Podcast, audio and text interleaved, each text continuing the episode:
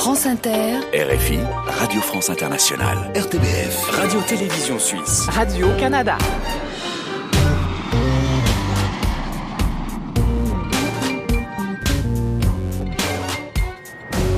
Bonjour à tous, soyez les bienvenus dans la librairie francophone estivale. Septième étape de notre grand voyage à travers les cultures du monde avec des confidences, notre séquence inattendue, des livres de poche et des reportages. Voici le sommaire. Dans le club francophone, nous vous emmènerons dans un célèbre restaurant breton choisi par Yann Kefelec. Attention, moment de radio drôle et passionné à ne pas manquer. Nous irons aussi sur une place provençale dans le sud de la France avec Maëlys de Kérangal pour parler parler de la voix qui révèle souvent une grande part de notre personnalité. Nous partirons à quelques kilomètres de là chez Boris Cyrulnik pour un entretien généreux, mais aussi en Tunisie avec un libraire et au Rwanda avec Beata Oumoubiei Meres, prix des cinq continents de la francophonie. La librairie francophone estivale. Emmanuel Kérad. Et on commence cette émission avec la confidence. Cet été, neuf personnalités nous racontent une anecdote personnelle jamais racontée dans les médias. Aujourd'hui, c'est le musicien, réalisateur et auteur Mathias Malzieux qui vous fait une confidence à la fois intime et publique. Vous connaissez peut-être l'émission de Nagui Taratata je devais commencer à arriver, vous savez, c'est cette musique là, dan, dan, dan, moi je devais arriver avec mon ukulélé tout seul. Euh, alors déjà ça me mettait un trac terrible, j'avais les doigts comme ça. C'était en sortait un album et tout, ça avait beaucoup de pression. Et du coup, bon, on devait partir. Et puis problème technique, euh, ça recule de 10 minutes. Deuxième problème technique, 20 minutes. Je commence à envie, envie de faire pipi. Donc euh, je me dis, oh, je dis bon, euh, c'est encore. Non, mais là c'est vraiment dans cinq minutes. Je, je peux pas, je peux pas remonter pour aller aux toilettes. Ah non non non non non. Et ça tarde encore un peu. Du coup, qu'est-ce que je fais? Bon, on se retrouve dans un grand bâtiment là, Saint-Denis, et je vois donc une porte. Je pose mon ukulélé, je pousse la porte. Il faisait un vent et une pluie terrible. Je pousse la porte et bon, je fais ce que j'ai à faire dans les herbes comme un petit garçon, tout tranquillement. Un moment de soulagement et cac, la porte se referme. Et là, je me retrouve sous la pluie, dans le vent comme ça, la pluie, et j'entends je vais taper comme ça. Le générique de l'émission. oui. donc dans les conditions du direct, donc ça, embête vraiment les gens quand même quand on prend du retard ou quand il y a tout un, toute une équipe, tout d'autres artistes, etc. Donc c'est censé faire le truc en one shot. Et, euh, et finalement, bah, c'est un, mec de la sécurité qui m'a entendu taper comme un dingue. Donc il a ouvert. J'étais complètement euh, trempé. Il m'a mis le ukulélé, je suis parti et j'ai chanté ma chanson euh, comme ça. Et personne ne l'a jamais su jusqu'à aujourd'hui. Voilà. Merci Mathias Malzieu. Après cette confidence inédite à la radio de Mathias Malzieux, qui a publié cette année le dérèglement joyeux de la métrique amoureuse aux éditions L'Iconoclaste, voici la séquence inattendue. Le principe emmener un auteur ou un artiste dans un lieu improbable ou inhabituel. Aujourd'hui, on part dans le sud de la France avec l'écrivaine à succès Maëlys de Kerangal.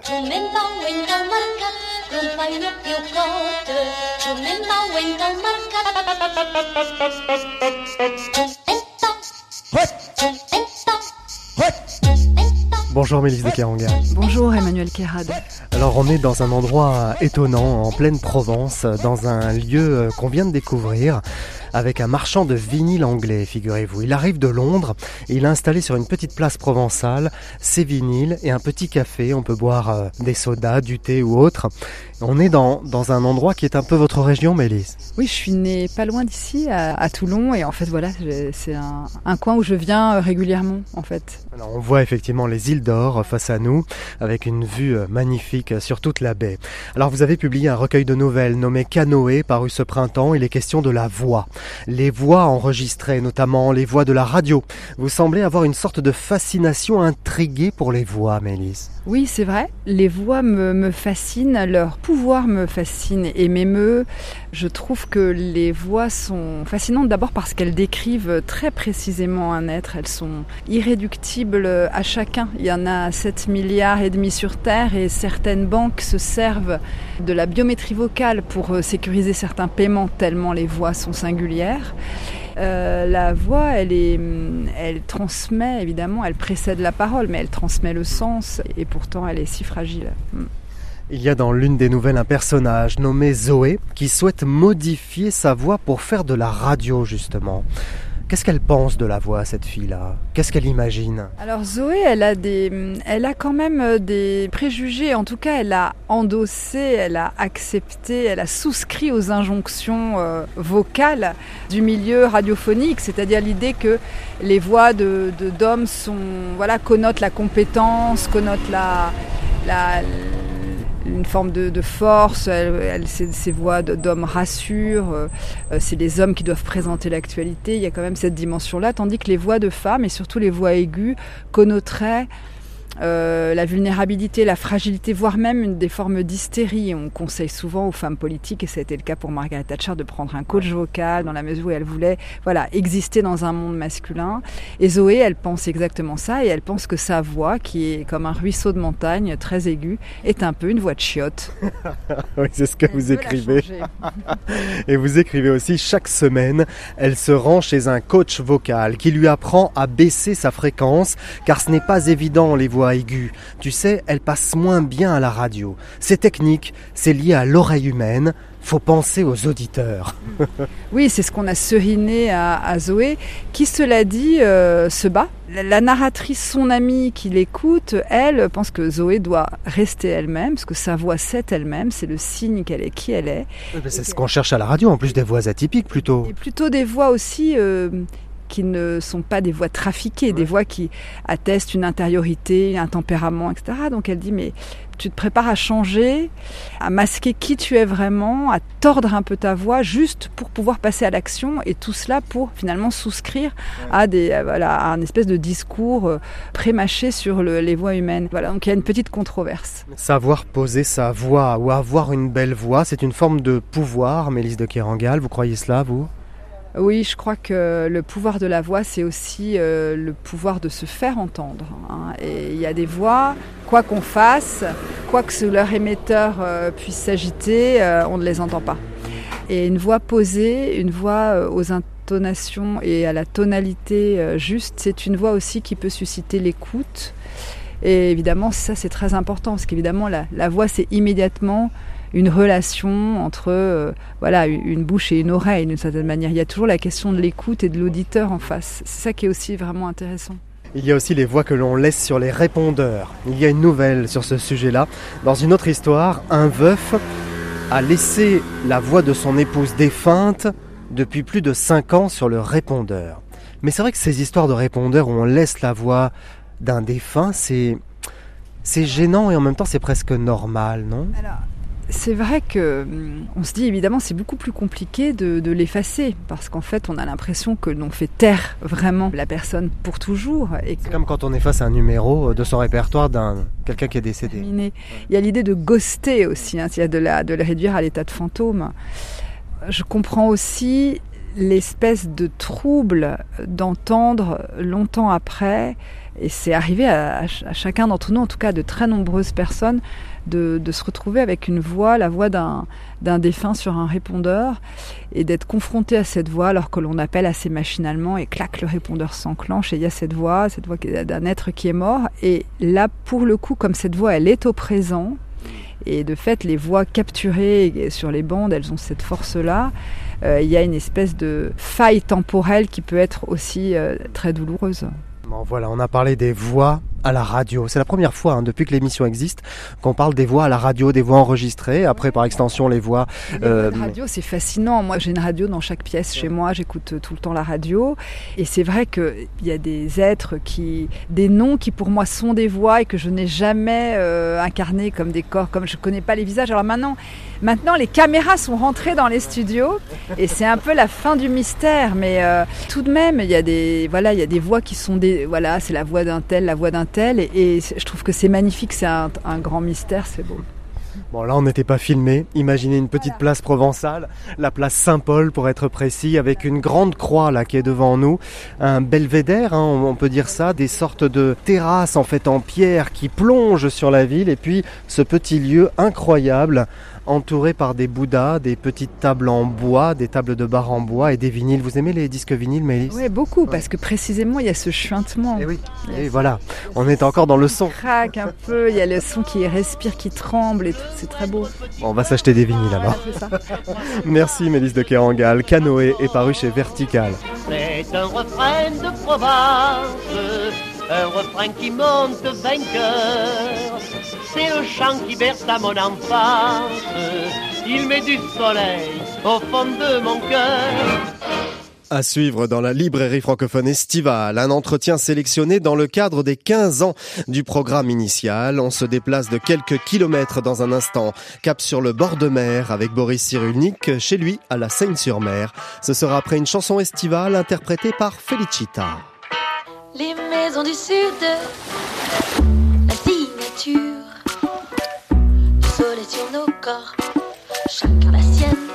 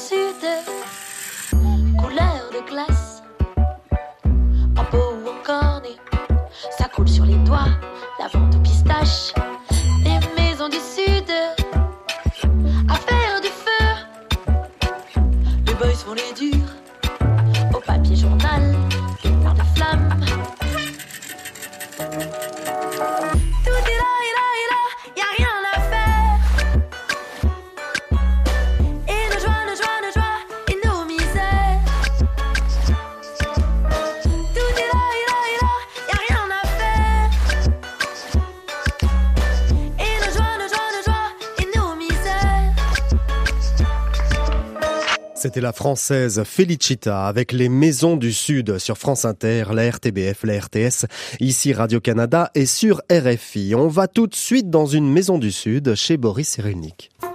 La librairie francophone estivale. Emmanuel Kérad.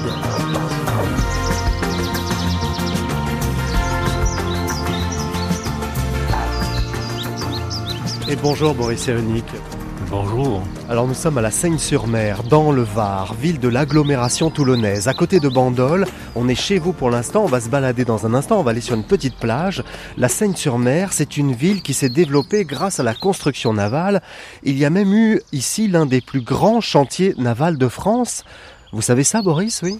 Bien sûr, c'est même ici qu'ont été inventés les sous-marins. C'est ici que j'ai assisté au dernier lancement de très beaux navires. Avant la fermeture des chantiers, c'était la fête au village. Les ouvrières mettaient leurs belles robes, les messieurs mettaient leur bel uniforme ou leur costume du dimanche avec la cravate. Et on lançait le bateau, il y avait des sirènes, c'était la fête au village, c'était beau, c'était beau. Alors dès qu'on arrive euh, chez vous, on longe le bord de mer. Il y a d'ailleurs un- chantier naval avec des yachts sublimes. Je ne sais pas si vous avez vu, si vous en avez commandé un peut-être, mais ils sont sublimes. Oui, j'avais une affaire à faire à 400 millions d'euros, donc j'ai sauté sur l'occasion. Voilà, c'est ça.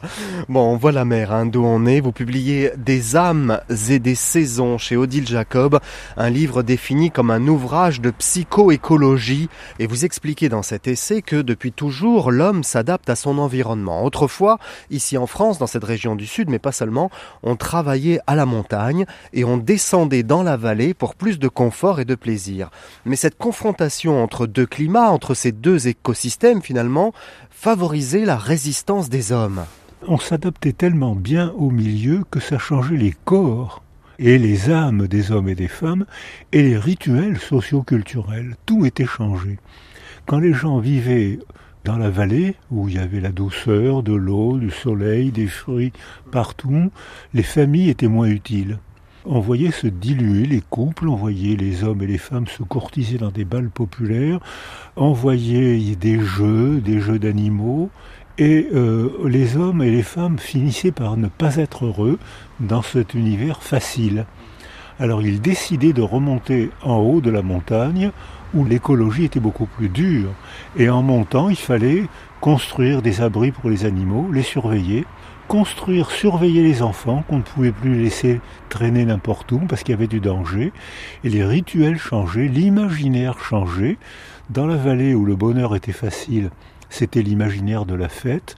Sur le haut sommet, euh, l'imaginaire devenait heureux parce que c'était le triomphe contre le malheur. Et les gens étaient fiers d'avoir triomphé du froid, d'avoir triomphé de la montagne. Et dans les deux cas, ils étaient heureux. Mais c'était pas du tout le même bonheur. Vous évoquez aussi, je cite, le bonheur bébête qui, qui alourdit notre corps et engourdit notre âme. Qu'est-ce que c'est le bonheur bébête? Est-ce que cet entretien, là, au bord de la mer, chez vous, euh, nous met dans un bonheur bébête, Boris? Alors s'il n'y avait que le bonheur facile, passif, ça serait le bonheur bébête et je finirais par être complètement engourdi et peut-être même vous aussi. Donc ça ferait des entretiens moyen moins.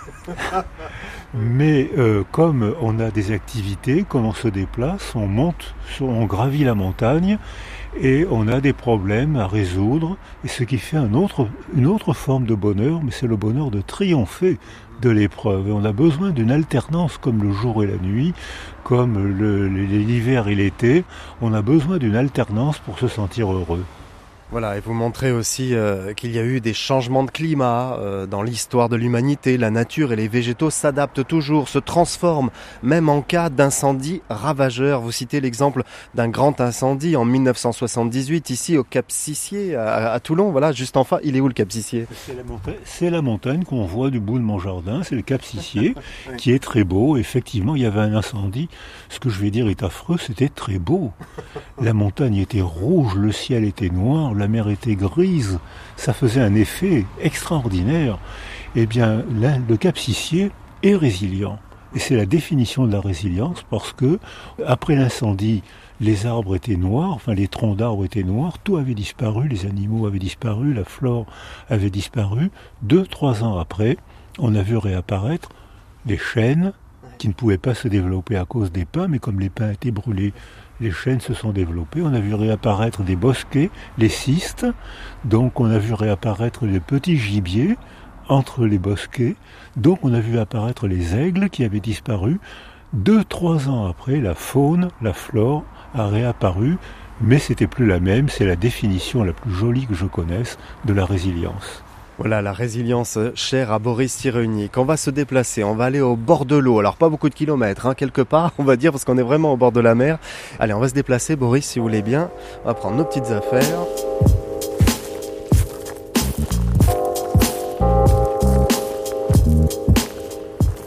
Ah, il y a un très beau mimosa sur notre droite, deux palmiers, un pin Et donc vous avez une petite plage, vous allez vous baigner là, Boris? Oui, l'été, faut pas le dire. Hein. c'est vrai, mais j'ai pas dit où c'était exactement, je vais donner l'adresse. Mais il y a une petite plage à côté de chez moi et le, soir, quand je suis un peu pressé, je me baignais sur cette petite plage. Mais quand j'ai le temps, je prends mon vélo et je vais faire mes deux kilomètres sablettes. Très bien, les sablettes qui sont un tout petit peu plus loin. Voilà, on va se retrouver au bord de l'eau avec des barques bleues et blanches les pointus aussi euh, des pêcheurs. Boris Cyrulnik, les humains ont aussi une croissance et une évolution physique différente en fonction de leurs milieux sociaux. On est plus grand dans les milieux aisés, d'après ce que vous écrivez. Mais oui, mais ça c'est une surprise. C'est que on voit à quel point notre corps aussi est sculpté par euh, notre milieu. C'est que quand on est pauvre, on vit dans un appartement petit. Et euh, on a tendance donc à se mettre dans un coin, dans un fauteuil, et on s'immobilise. Et pour se désennuyer, on met la télé, on bouge pas.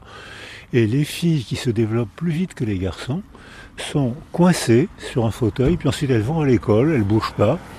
Et puis elles sont moins remuantes que les garçons. Et euh, le résultat, c'est qu'elles prennent du poids. Et euh, dans la graisse, il y a de la leptine. La leptine, c'est une substance qui met en appétit constamment.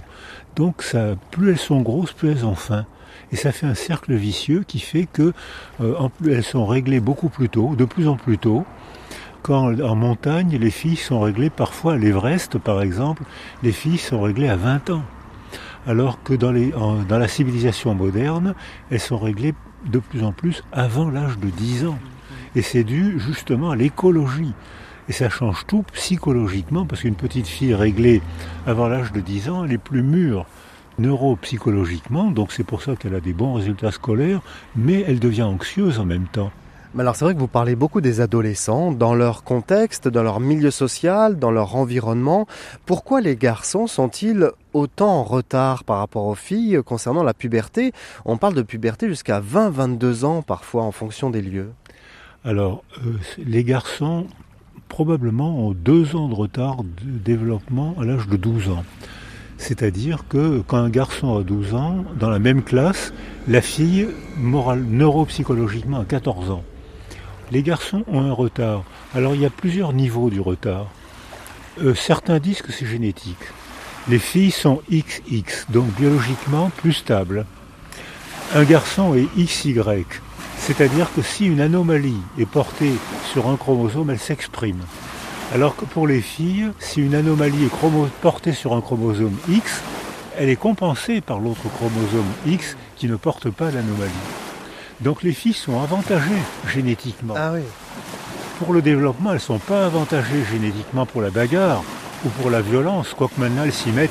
Il suffit de voir l'équipe de rugby de Toulon. Attention parce qu'il y a les vagues d'un coup, je sais pas, la mer s'agite. Elle était toute On calme. va, on va pas mourir noyé quand même.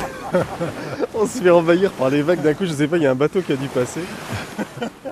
Oui, donc les filles sont avantagées finalement, c'est pour ça. La haute montagne retarde aussi la puberté, c'est vrai? Mais énormément.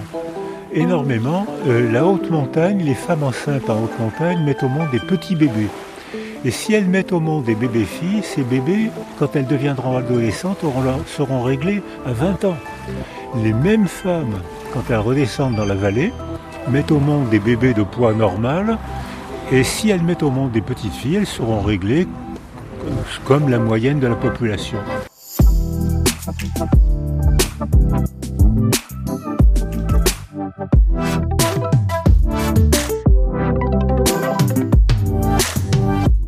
Ici au bord de l'eau, à la Seine-sur-Mer, avec un petit port euh, de plaisance et de pêche typique de la région.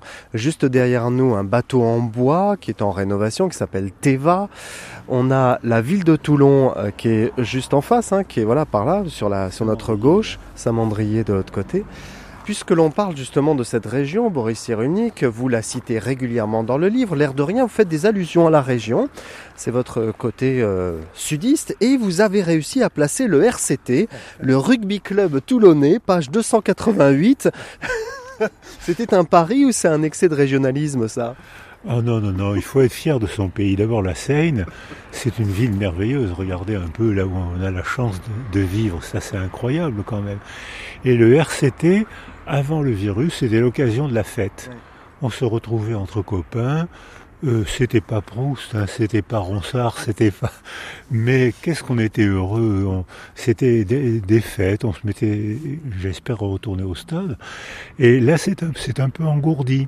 Mais j'espère que le virus va sécher et qu'on pourra retourner au stade.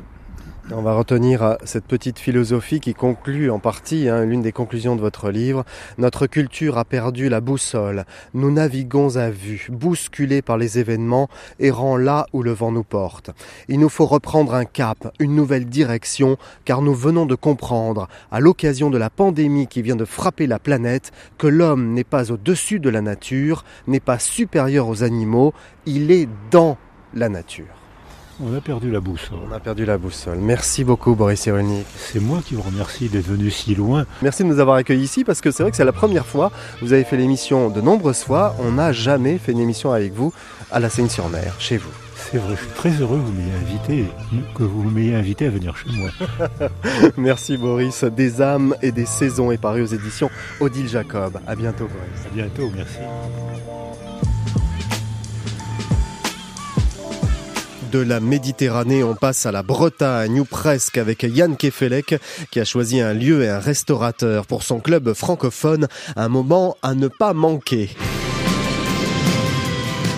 Radio-Télévision Suisse, RTBF, Radio-Canada, France Inter, RFI, Radio France Internationale. La librairie francophone estivale. Emmanuel Guérard. Et voici le club francophone, tout de suite dans une ambiance bretonne.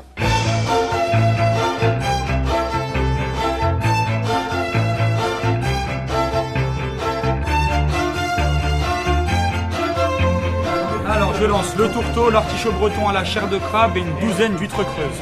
Qu'est-ce qu'on nous donne là Ça, ce sont des bavoirs. Parce que Bavoir Ah oui, parce que ça, ça éclabousse. ça a trait au crabe marteau.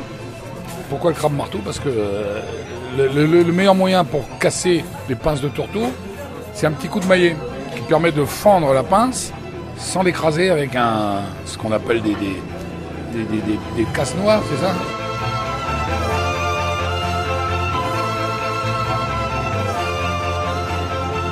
C'est le club francophone avec la rencontre entre un auteur navigateur et un lieu breton. Bonjour Yann Kefelec. Bonjour Emmanuel Kérad. Comment allez-vous? Sommes-nous? Racontez-nous.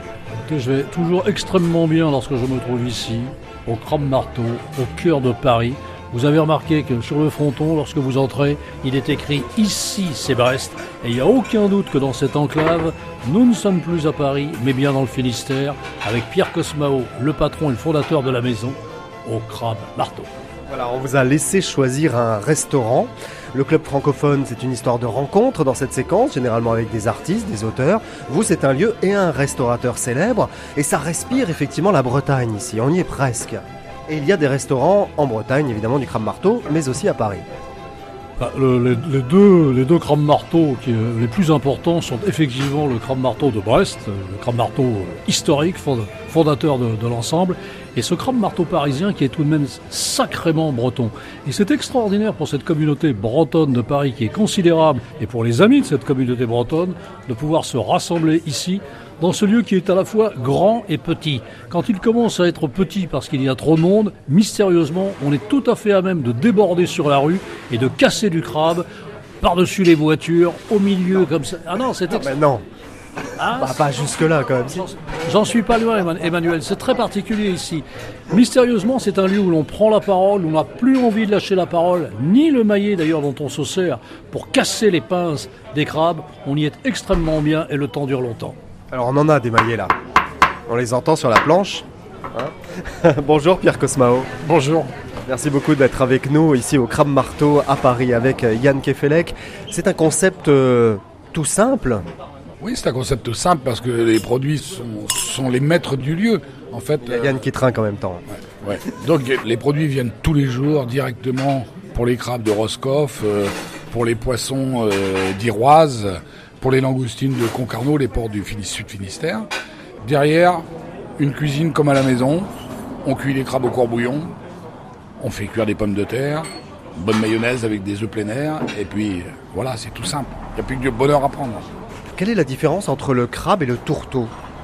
C'est différents noms. Le, le crabe, le mot latin, c'est Cancer pagarus. Donc on s'en sert pas de ce mot-là parce que Non, ouais. ça fait fuir.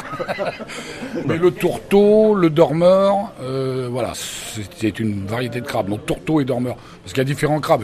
Il y a aussi des étrilles, il y a des bon, il y a différents types de. L'araignée, c'est un crabe ou pas? L'araignée, c'est pas un crabe. C'est une, voilà. c'est une variété. C'était un. Ça fonctionne pas pareil. Tout à fait, ça fonctionne pas pareil. L'araignée mue. Le crabe ne mue pas. Il, il grandit. L'araignée s'arrête de grandir à deux ans. Voilà.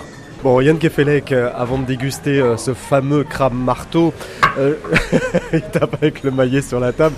Il y a une place importante de la table justement dans votre famille. Vous avez été éduqué avec cet art culinaire. Dans ma famille, de la Bérildut, on savait manger le, corps de crabe.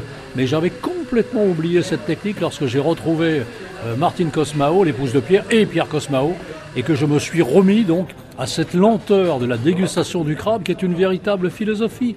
C'est une sagesse de la table. Il n'y a aucune raison de quitter la table lorsqu'on est installé. Et il n'y a aucune raison lorsqu'on est installé pour toujours en compagnie d'un crabe qui ne demande qu'à aller de plus en plus loin dans ses alvéoles, dans ses anthraciosités et de vous révéler des chairs de plus en plus subtiles, fines et magnifiques. Je sens que ce reportage va durer longtemps. Pensez à nous, hein, parce qu'on n'est pas sorti.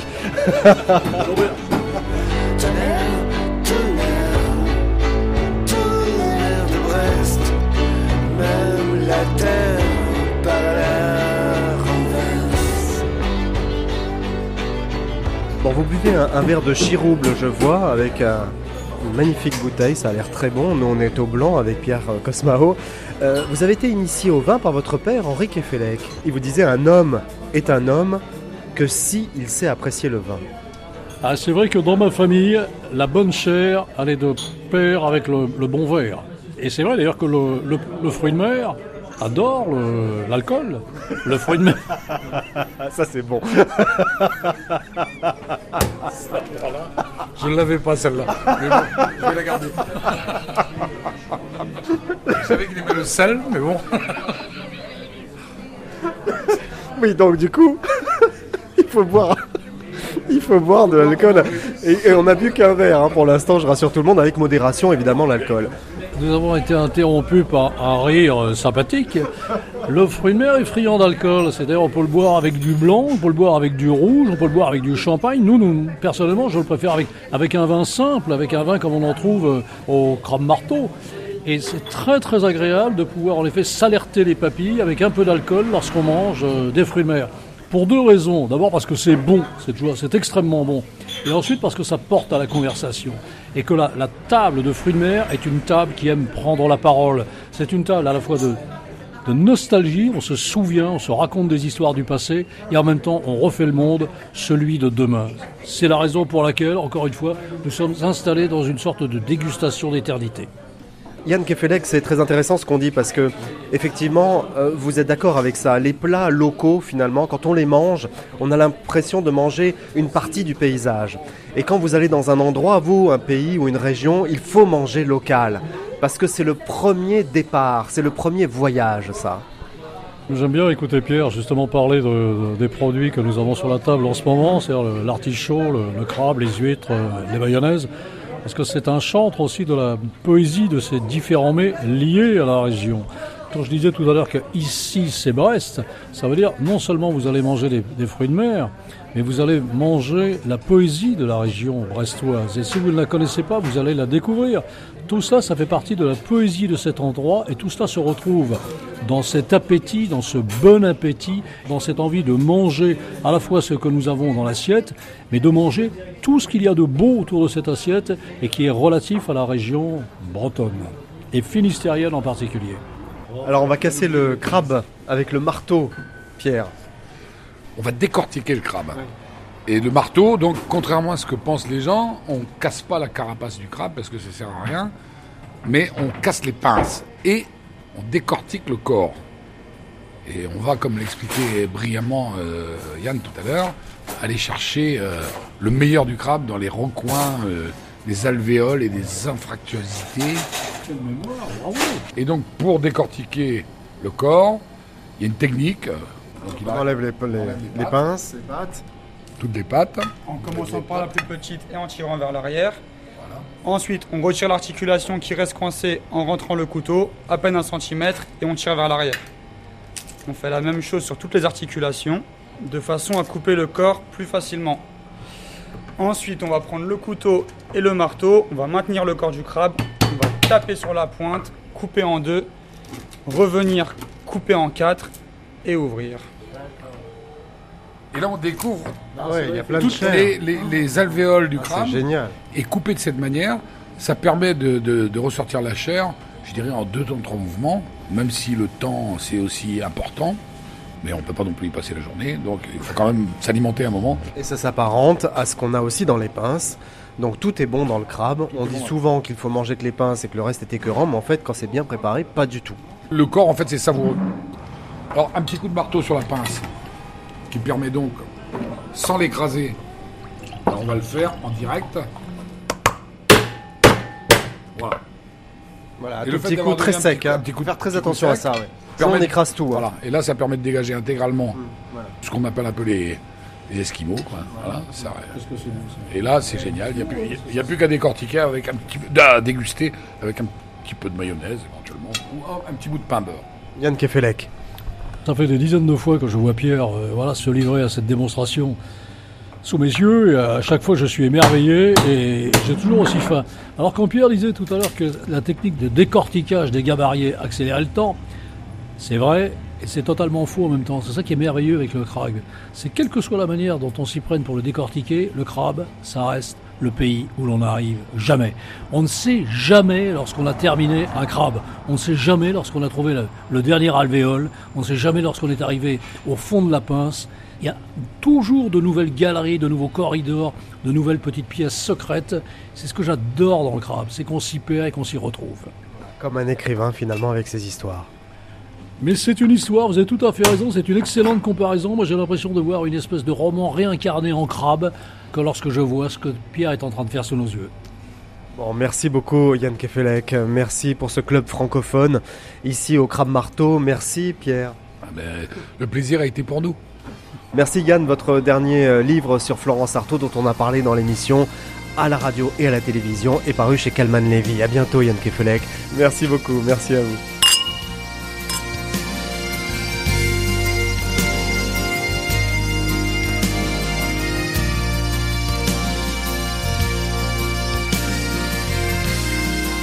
Chaque semaine dans la librairie francophone estivale, vous le savez, on vous offre un titre joué en acoustique dans notre studio. Voici l'artiste malien Pedro Kouyaté avec la grande Mamani Keita. On écoute Camilo dans le grand studio 621 de la librairie francophone.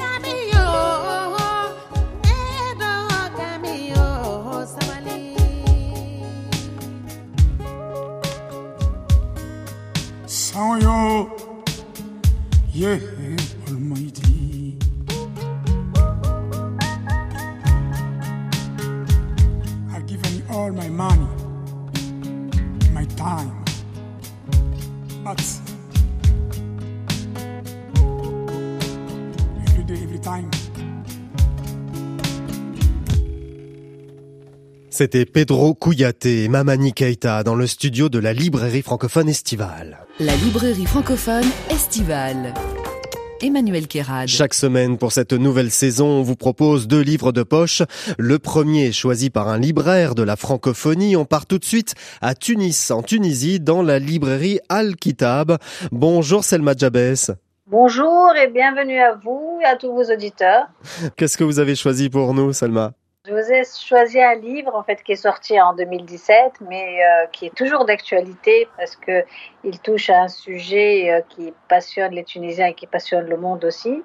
C'est un livre de Yamen Manaï Oui. qui s'appelle Lama ardent. Bon, il dénonce dans son livre en fait un discours très dangereux et il présente une euh, religion qu'on a l'impression ne plus connaître.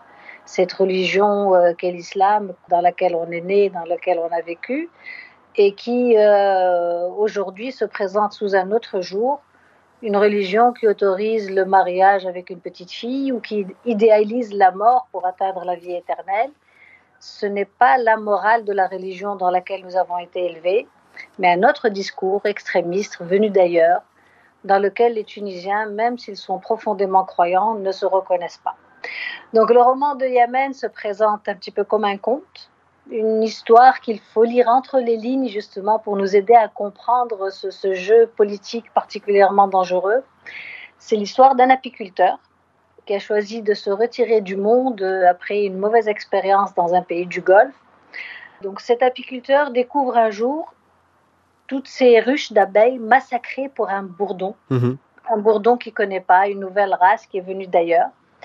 Et c'est cette histoire qui parle d'abeilles, de bourdons, de la vie dans un visage isolé, d'un ascète, du pouvoir de l'argent, euh, de l'embrigadement des gens faibles, qui nous aide à mieux comprendre justement comment opèrent les intégristes pour prendre le pouvoir. Et je vous invite à découvrir euh, ce livre que vous pro- terminerez probablement en un jour ou deux. Exactement. Lama ardent, donc c'est paru euh, aux éditions J'ai lu en livre de poche et c'était le prix des cinq continents en 2017. Merci Selma Jabès. Merci à vous. Je rappelle que vous êtes euh, libraire à Tunis dans la librairie Al-Kitab où on écoute la librairie francophone estivale sur France Inter en ligne tous les samedis à 16h ou sur RFI le dimanche à 18h, heure locale hein, pour les deux radios. Merci, à bientôt Selma. Au revoir. Au revoir. Notre conseil aujourd'hui, on reste dans le prix des cinq continents puisque c'est le prix des cinq continents 2020, le dernier en date, avec Beata Oumoubiei Mérès pour tous tes enfants dispersés, qui est sorti en poche chez J'ai lu. Et bonjour Beata Oumoubiei Mérès. Bonjour. Tous les enfants dispersés, votre premier roman, il évoque l'après-génocide, les ravages sur trois générations d'une famille. Vous êtes né au Rwanda en 1979, vous arrivez en France en 1994, rescapé, échappé du massacre des Tutsis, comme Blanche, votre personnage. Oui, il y a des points communs avec Blanche, mais euh, je tiens à préciser que ce n'est pas de l'autofiction, c'était vraiment des personnages que j'ai créés et bien évidemment, je me suis inspirée de Hmm. certains. Il y a beaucoup d'accointances en tout cas. Il y en a certaines. Ouais. Il y a ce silence, en tout cas, tout au long de votre livre. Le silence de la mère de Blanche, qui s'est cachée pendant trois mois dans la cave d'une librairie, protégée par un ancien libraire à la retraite, qui a sans doute, comme vous l'écrivez, comme de nombreux Hutus d'ailleurs, caché des proches Tutsis et tué en même temps des inconnus de la même communauté. Et c'est ça tout le délire, finalement, de, ce génocide. Oui, mais c'est pas tout noir, tout blanc, dans le sens où, euh, de toute façon, ce qu'on ne sait pas en plus, c'est que Hutus et Tutsis ne sont pas des ethnies, au sens où euh, les, mêmes, les Hutus et les Tutsis ont la même langue, la même culture, la même religion, et que ça a été des, euh, des constructions, notamment à l'époque coloniale, de dire que c'était des ethnies différentes. Mais oui, il y a des gens qui ont tué et qui ont caché en même temps. ça n'empêche pas que ça puisse être une, une réalité aujourd'hui dans le Rwanda où les gens, les survivants, vivent côte à côte avec les, leurs bourreaux ou les familles de leurs bourreaux Oui. et essayent de faire payer et essayent de, de vivre ensemble. C'est-à-dire qu'il faut, il faut euh, non pas pardonner, mais essayer de comprendre, c'est ça que vous dites aujourd'hui? Je trouve que le, la question du pardon que l'on on pose souvent aux, aux survivantes et aux survivants est parfois euh, violente, euh, voire indécente. C'est-à-dire, euh, si on, on demande à une personne qui, qui presse euh, le survivant, le survivant de, de témoigner, euh, si vous, on avait tué massacré toute votre famille devant vous, si on vous avait violé à l'âge de 13 ans et euh, si on avait rasé tous vos proches, est-ce que vous pardonneriez? Je, je, je- me dis souvent que les gens qui posent si, avec une telle insistance la question du pardon étaient dans ce rôle-là, euh, ils se rendraient compte de la violence de ça. Néanmoins, le pays peut se baser sur cette idée de, Mm. de réconciliation nationale. On répare un, un pays, comme disent mon personnage. Réparer les cœurs, c'est une autre histoire, ça, et c'est ouais, là où ouais. la littérature peut intervenir, puisque là où les mots ont manqué, la littérature met une parole pour retisser des liens et Mm. retisser l'histoire d'une famille. Un million de morts en 100 jours, la Shoah n'a pas servi de leçon. Hein. En ce moment même, euh, au Kivu, d'autres massacres sont en cours, du même acabit. On a du mal à comprendre aujourd'hui, Beata, la situation au Rwanda. Parce qu'à vous entendre et à entendre euh, de nombreux témoignages d'ailleurs, on se dit que la réconciliation est difficile, sauf que ce qui s'est passé, quand on fait un pas de côté, en tout cas de vue de l'extérieur, hein, je suis d'accord, mais c'est inacceptable. Ces massacres-là, ils sont inacceptables. Ils sont inacceptables, ils étaient inacceptables, et pourtant... Et, tout le, monde a baigné là-dedans, quasiment tout le monde. le sentiment de solitude absolue qu'ont les rescapés, et pas seulement ceux du génocide et Tutsi du Rwanda, je pense euh, à tout mm. ce que j'ai lu des survivants de la Shoah. C'est le sentiment d'abandon du reste de l'humanité. Et la spécificité de ce génocide, c'est qu'il s'est passé au milieu des années 90, à la fin du XXe siècle, en direct pratiquement à la télé et que le monde entier a laissé faire. C'est ça. C'est ce qui se passe au Kivu en ce moment. Hein. On ne fait rien. C'est la même chose. Oui. Hmm. Et encore, enfin, je veux dire, on, ne va pas parler de toutes les situations. Et qu'est-ce qui se passe aujourd'hui? Qu'est-ce qu'on peut faire quand on est euh, enfin, dans ma situation, c'est de dire si le monde entier a laissé faire, s'il y a eu ces yeux grands fermés sur notre situation, maintenant, nous racontons les histoires. Moi, je passe par la fiction, d'autres passent par le témoignage, mais pour que, au moins, on soit entendu et que ce lien d'humanité soit de nouveau tissé mais c'est avant tout un roman sur la transmission et sur comment, dans une famille, les, personnages, de la grand-mère à la mère et de la mère au, petit-fils, parviennent à trouver des mots, des mots baumes pour se reconstruire et regarder l'avenir de façon sereine et le livre de Beata Oumoubiei Mérès, Tous tes enfants dispersés, est paru en poche chez J'ai. On termine cette émission avec le bonus créole. Aujourd'hui, c'est le choix de l'écrivain Jean-Louis Fournier qui a choisi Marie Scondé. Oui, j'ai découvert le, un livre qui qu'elle a écrit en, en 1999, je crois. C'était Le cœur à rire et à pleurer. Alors, ce que ce que j'adore dans cette fille, qui est maintenant une dame de mon âge, une grande personnage formidable.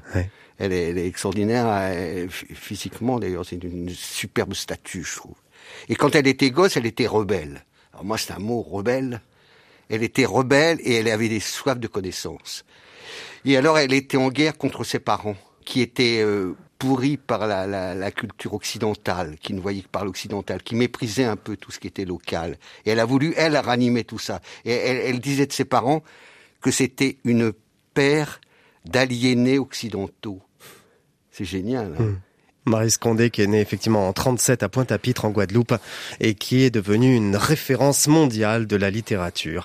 Grande auteure antillaise. Merci Jean-Louis Fournier. On va terminer avec de la musique antillaise. Tiens, à bientôt Jean-Louis.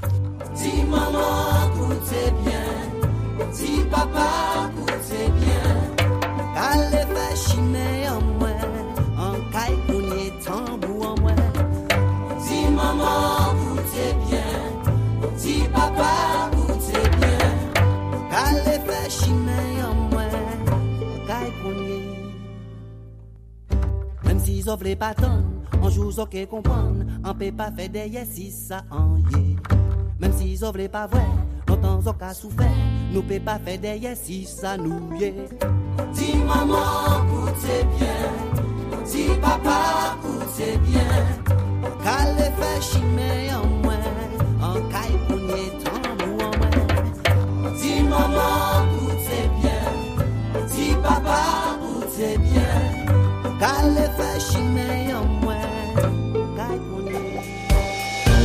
C'est la fin de cette édition. Je vous retrouve sur Facebook, Twitter et Instagram pour communiquer avec vous.